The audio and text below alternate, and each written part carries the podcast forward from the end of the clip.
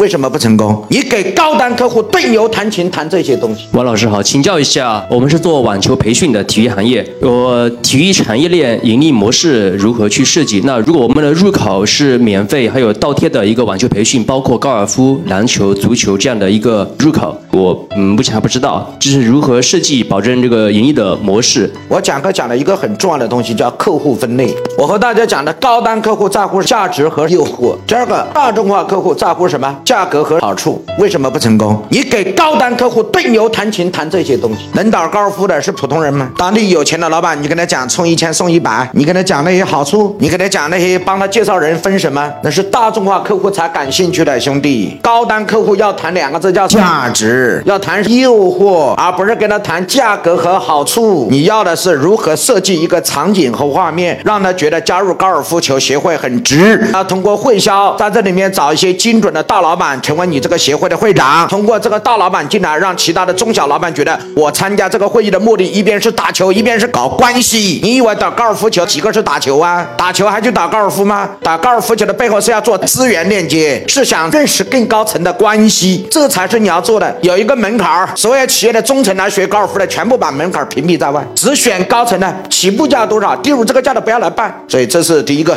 第二个，做高尔夫球的老板，你们要基于客户出发，打高尔夫球的客户是谁，一定要定位，不能让什么人都能进来。其实打高尔夫球不要太多，有一百个、两百个足够，你这家高尔夫球会活得不知好多少。所以你的客户，你要从客户的终身需求出发，是如何来设计我们的衍生品？老板天然的衍生品是资源，第二个衍生品是健健康，第三个衍生品是家庭，这才是天然的衍生品。